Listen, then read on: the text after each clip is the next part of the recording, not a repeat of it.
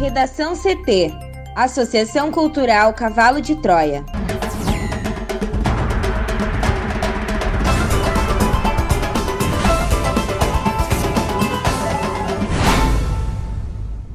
Agora, no Redação CT. Justiça derruba a decisão de Marquesan que alterava a estrutura de gabinete do vice-prefeito Gustavo Paim.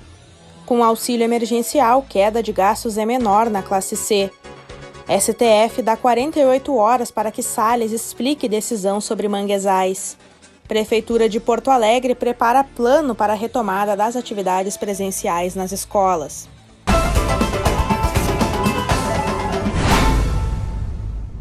Eu sou a jornalista Amanda Hammermiller. Este é o Redação CT da Associação Cultural Cavalo de Troia. Chove em Porto Alegre, a temperatura é de 19 graus. Boa tarde.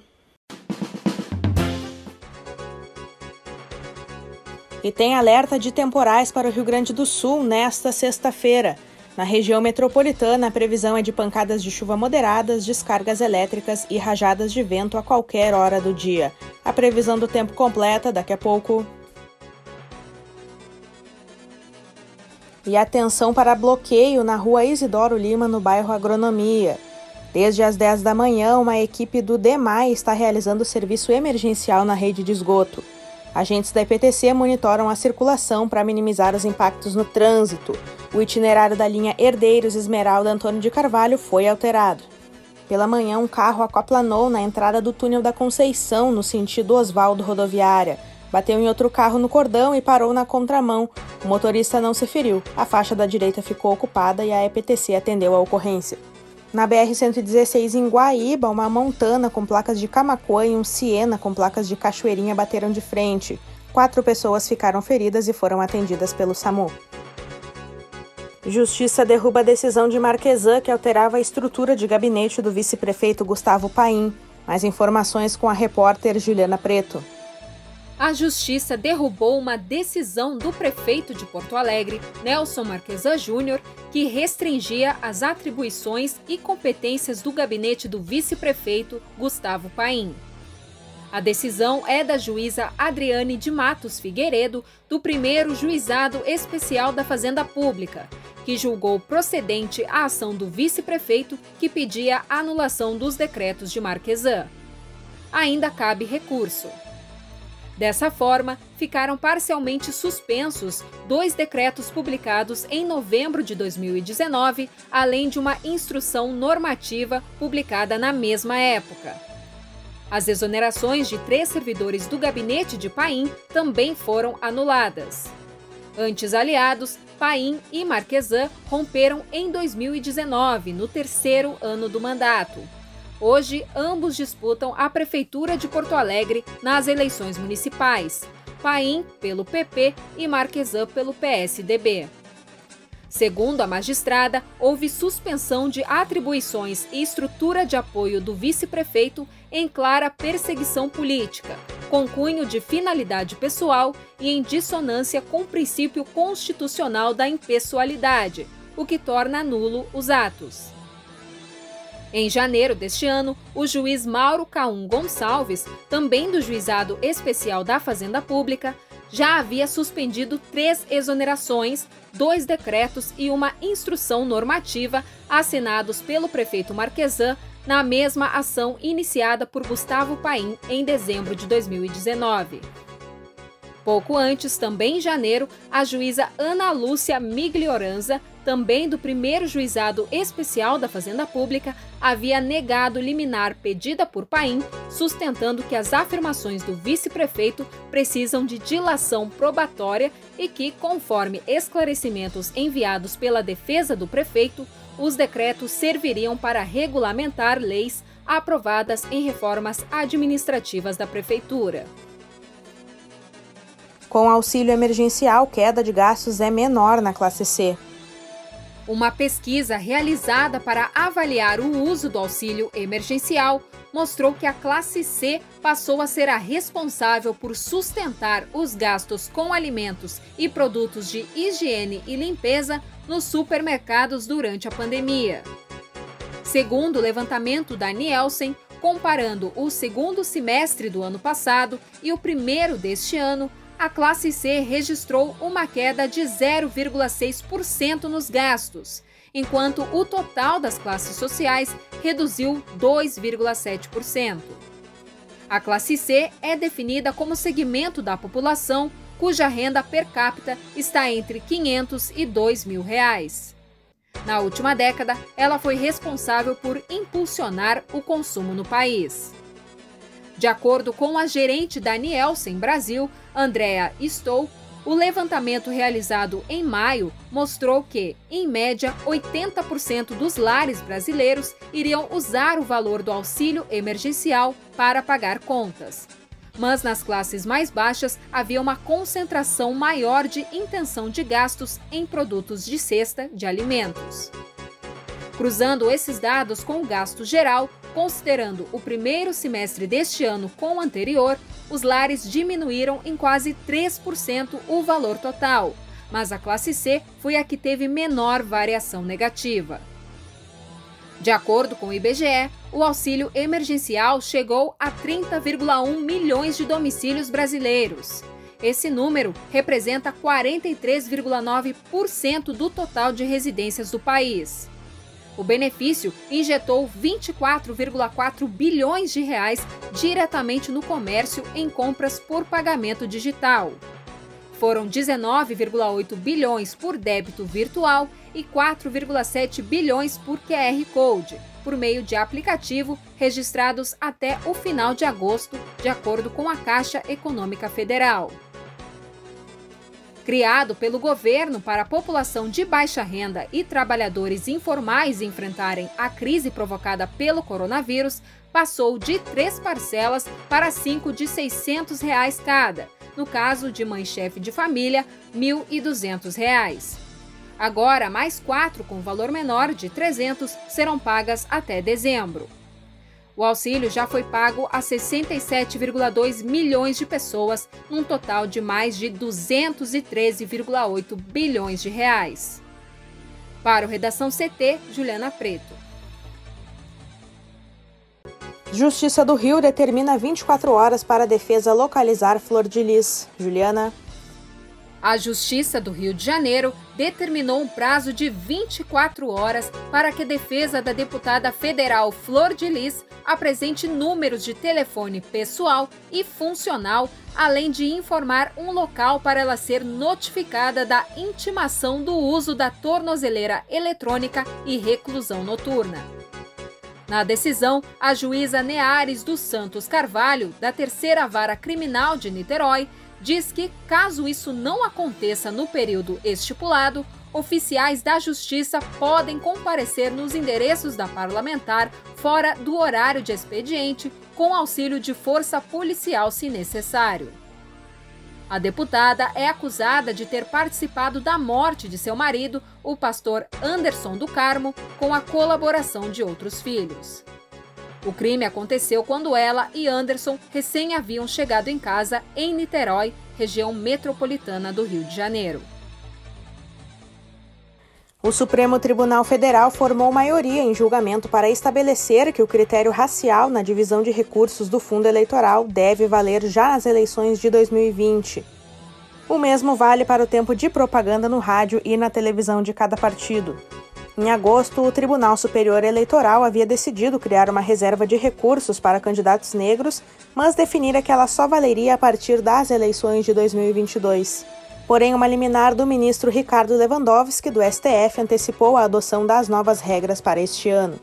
Até o momento, a decisão foi validada por seis ministros e contou com apenas um voto contrário proferido pelo ministro Marco Aurélio Mello. O julgamento encerra hoje. No centro da controvérsia estão os 2 bilhões de reais do fundo eleitoral reservados para o financiamento da campanha de vereadores e prefeitos de todo o país. A lei eleitoral não obriga os partidos a lançar um número mínimo de candidatos negros e os partidos tradicionalmente privilegiam candidatos homens e brancos na repartição do dinheiro. Segundo o estudo Desigualdades Sociais por Cor ou Raça do IBGE, divulgado no ano passado, enquanto 9,7% das candidaturas de pessoas brancas a deputada federal tiveram receita igual ou superior a um milhão de reais, entre pretos ou pardos, 2,7% receberam pelo menos esse valor. Em seu voto, Lewandowski disse que a antecipação das regras contribui para a construção de uma sociedade fraterna, pluralista e sem preconceitos, fundada na harmonia social e livre de quaisquer formas de discriminação. O relator foi acompanhado pelos ministros do Supremo que acumulam a função de ministros do TSE, Luiz Roberto Barroso, Edson Fachin e Alexandre de Moraes. Além deles, votaram a favor a ministra Carmen Lúcia e Rosa Weber. Embora sejam mais da metade dos habitantes do país, os negros permanecem subrepresentados no legislativo. São 24,4% dos deputados federais e 28,9% dos estaduais eleitos em 2018, segundo o IBGE. Ainda falando de STF, a ministra Rosa Weber deu um prazo de 48 horas para que o ministro do Meio Ambiente, Ricardo Salles, explique a decisão do Conselho Nacional do Meio Ambiente, o CONAMA, que revogou resoluções que protegiam as áreas de manguezais e de restingas. Uma arguição de descumprimento de preceito fundamental foi protocolada pelo Partido dos Trabalhadores no último dia 28, quando houve mudanças nas regras. Neste documento, a legenda pontua que as resoluções revogadas prevêem regras imprescindíveis à preservação da biodiversidade e à proteção das formas de vida contidas nos ecossistemas por elas alcançados e que a mudança não foi para instaurar novas regras, mas para extinguir quaisquer regulamentações a nível nacional. Ao todo, foram três resoluções. Uma delas, conforme ressalta o PT, regulamenta o licenciamento ambiental de projetos de irrigação potencialmente causadores de modificações ambientais, classificando os empreendimentos de irrigação em categorias segundo a dimensão da área irrigada e o método de irrigação. Outra define parâmetros na delimitação das áreas de preservação permanente e a terceira normatiza parâmetros para a definição dessas áreas em locais de dunas, manguezais e restingas no litoral brasileiro. O partido defende que a revogação das resoluções viola a perspectiva de um meio ambiente equilibrado, bem como o princípio de vedação ao retrocesso. O PT alega urgência na matéria, visto que a ausência de norma protetiva, a alegação de que a absoluta ausência de norma protetiva pode levar à imediata proliferação de iniciativas causadoras de destruição ambiental com resultados irreversíveis. No Redação CT, agora previsão do tempo com Juliana Preto. A madrugada de sexta-feira foi quente no Rio Grande do Sul. Santa Rosa, na região noroeste, registrou 27,3 graus. Canela, na Serra Gaúcha, onde costuma fazer frio, marcou 24 por volta das 3 horas da manhã. De acordo com a Somar Meteorologia, o dia hoje será de chuva em todo o território gaúcho. Em algumas áreas, as pancadas serão mais volumosas, como na região metropolitana, na campanha, na região central e no sul.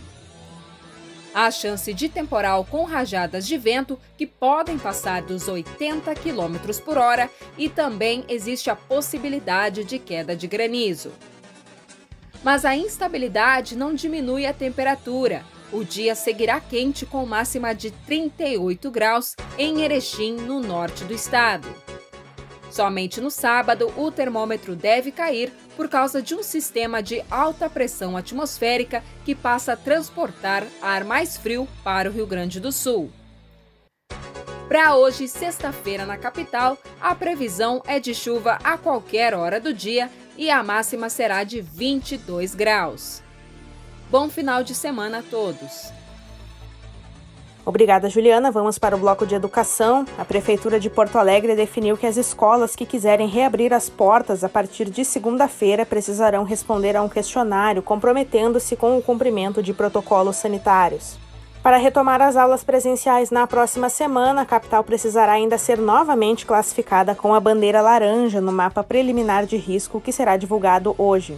Conforme a Prefeitura, o plano de contingência e os protocolos sanitários deverão ser implementados por todas as instituições de ensino como condição para funcionamento regular. O monitoramento e o controle do plano de contingência e dos protocolos sanitários serão de responsabilidade das próprias instituições, sem necessidade de aprovação caso a caso por parte do grupo especial criado em Porto Alegre para análise e decisões sobre atividades de ensino. Na capital, caberá às diretorias das instituições de ensino a responsabilidade pelo funcionamento, pelo monitoramento e pela execução do plano de contingência e dos protocolos, sem contrapartida de fiscalização por parte do município. A partir de segunda-feira, caso Porto Alegre permaneça na bandeira laranja, estarão autorizadas a reiniciar as aulas à educação infantil o terceiro ano do ensino médio, o ensino profissionalizante e a educação de jovens e adultos.